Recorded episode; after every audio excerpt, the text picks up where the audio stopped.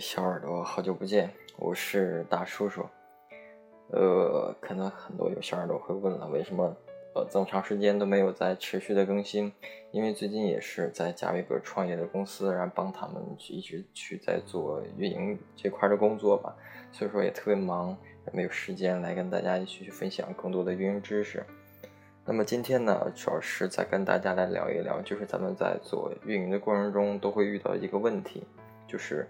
公号粉丝涨五百掉一千，也就是说他涨不了粉也就算了，最怕的就是他还每天的呃掉粉。那么咱们今天呢，主要就是围绕这些话题，咱们来进行一个讨论。那么第一个呢，就是掉粉速度比涨粉还要快。其实呢，无论你是阅读量还是变现。它都需要有粉丝作为一个基础，因此涨粉呢是每个公众号前提必须要面临的一个问题。目前公众号的涨粉的方式呢，它有很多，比如说它靠内容来涨粉，呃，依靠优质的内容来涨粉，一篇报文可能带来几万甚至几百万的一个粉丝量。比如说翻泥兔，他之前就凭借了一篇那个薛之谦《我的余生好想跟你一起过》这篇文章，一夜涨粉十万加。再就是第二个方式，广点通。微信官方推出的涨粉渠道，获客单价在两到十块钱不等，这是第二种方式。第三种方式呢，就是互推，现在用的也是比较多的，就是公众号抱团取暖，多以二维码或者互相转载的文章的形式进行的。呃，许多打造矩阵式的公众号也会采用这种方式。那么再就是视频贴片广告，这个做的还算可以，也算是比较常用的一种方式吧。在一些视频网站的片头或者片尾加入一些公众号的广告，比如说之前有的那个叫做“化妆师 Make” 的一个公众号，他们就是呃经常会在韩剧的一些视频中啊来回穿插这类的广告。再就是内容分发，将内容分发到各大视频平台和一些自媒体平台，比如说一些今日头条啊等这些呃还有还有搜狐啊、百家号啊这类平台来引导关注。就是内容分发这一块，还有就是地推这一块，通过咱们线下的活动，让用户扫码关注公众号，然后领取产品。比如说以前，呃，可能 在线下做个广告，让你扫描我的二维码，然后给你什么奖品之类的，就是地推。还有就是通过现代化的一些产品，比如说呃 WiFi 啊、打印机、呃娃娃机这块，就是通过关注公众号可以免费的呃上网，然后免费的打印喜欢的照片。再就是免费夹娃娃这种形式来吸引用户的，再就是比之前比较传统的一些做法，呃，报纸啊、地铁呀、广告之类的，或者 LED 广告之类的，都是在一些呃这些上面来去做一些公众号的一些推广。其实以下的涨粉方式中呢，除了内容涨粉和互推它是不需要花钱以外，那其他的方式都会产生一定的费用的。最尴尬的就是，就是你花了钱涨了粉，却没有办法留住这些粉丝。一发文就掉粉，涨五百，今天涨五百，明天掉一千，那新增的粉丝还不够填掉粉的数呢，就变成了咱们现在很多应用戳心的痛。那么第二点呢，就是跟大家来聊一聊，就是用户为何一言不发他就取关？其实对于运营者而言呢，粉丝得而复失，呃，比从来没有用过可能更会伤心。其实他们也在不禁纳闷，为什么就说，呃，怎么用户一言不合他就会取关了呢？其实，在大叔叔看来，用户取关的原因可能会有以下的几个方面，供大家来参考。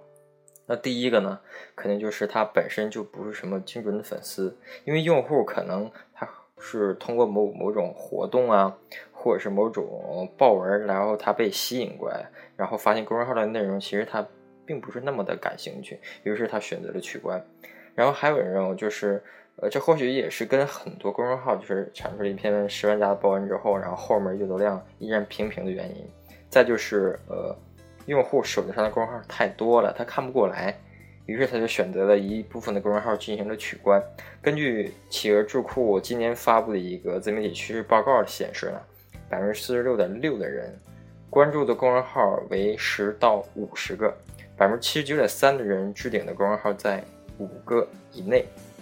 那也就是说，根据咱们第三方平台机构统计，目前的公众号已经超过了两千万个。若按每个用户关注五十个公众号来算，用户在四十万个公众号里面会挑选一个来关注，其实是非常不容易的。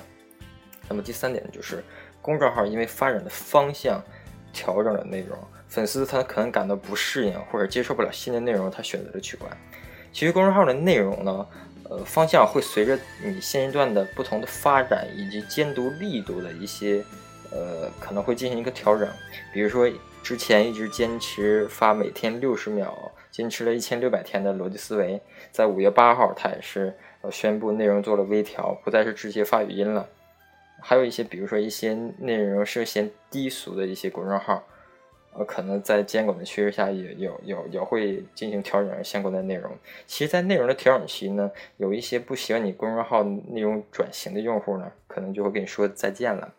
再就是公众号开始尝试着做广告和做电商等这些变现方式的时候，用户他感觉自己被利用了，所以他就取消关注了。其实公众号做大以后呢，总是要考虑变现的一个问题。目前公众号主要的变现模式还是靠广告的居多，但是有些粉丝一看到公众号发广告或者做一些内容电商，他就会觉得自己是被利用了，觉得公众号已经不再是当初认识的那么样子了，不再是那么纯粹了，所以他就很失望，就取关了。还有呢，就是呃。带用户如初恋，真的能留住他们吗？就是很多咱们做运营过程中都都都会觉得一个问题。虽然说用户他离开时特别不留情面，但是很多公众号运营者还是秉持着用户虐我千百遍，我待用户如初恋 这么一个态度，总希望能迎合所有用户的一个需求，但到最后总是发现，呃，吃这不不讨好。其实大叔叔认为，运营者与用户的相处模式。不应该是谁分谁高和谁低的，也不一定是粉丝越多越好。其实咱们第一点呢，就是要辨别用户说的话。相信不少运营都会在留言区收到过类似的留言，比如说你这篇文章啊，可能会说：“小编，你脑子是坏掉了吧？是有病吗？这么垃圾的文章你敢翻出来？那个傻叉，你写的是什么鬼东西？文章又臭又长，毫无关注，直接就取消了。”对吧？其实遇到这种情况的时候，咱们也是适当、适当的反思一下，就是咱们要寻找解决的方式是有必要的。但如果你把这些话太当话了，那么只能苦了你自己。其实到最后发现，你根本就无法满足所有人的需求。那么第二点呢，就是要有自己的想法和主见。很多公众号会十分关注与用户的互动，包括在文章设置互动栏目、建立社群等等等等。但这个过程中呢，呃，用户会给你不少的一些反馈意见。面对众多的反馈意见，咱们运营者需要有自己的想法与主见，在不影响公众号定位的前提下，适当选取一些对自己有用的意见进行优化，而不是要随波逐流，导致自己的公众号变成了四不像。再就是刚才说到的。不是粉丝越多越好，有时候可能一千个铁粉或许比你一万个路人粉来的要有用的多。有时候运营者看着用户一看到哦，他的公众号开始打广告了，或是超市上的卖货哈，他就开始说你变。他就会说你变了，我要取关之类的，会感到其实咱们是会感到很憋屈的，毕竟咱们也是要吃饭的嘛，对吧？如果粉丝只想看优质内容，却不愿意有任何的付费行为，那你确定他是你的真爱粉吗？其实大叔叔之前也提及过，不少公众号大 V 会有洗粉的行为，比如说曹编往事的何菜头。小道消息的冯大辉等等，这点大家可以的有不懂的可以到百度去百度一下，好吧？有时候你会发现啊，有时候你拥有一万的路人粉的公众号，活的或许还不如拥有那一千个铁粉的公众号好，因为铁粉看到公众号接广告了，他很高兴的说啊，你终于接到广告了，那我就放心了，不用担心你被饿死了，是吧？而路人粉或许因为你接到广告而会愤怒的取关。其实跟大家讲了这么多呢，其实大叔叔也只想是说，留不住的用户是有很多种因素造成的。公众号有很多留存的用户的一些方法，比如说你每天坚持产生一些优质的内容，或者是人格化的运营，加强与用户的呃互动啊。但当你发现做完了以上上面的各种行为之后，用户还是坚持他要走的时候，就算你跪舔也没有用。反不如你多花一些心思在那些愿意留下来的用户中，这是今天呃跟大家主要来分享的一。几个点吧。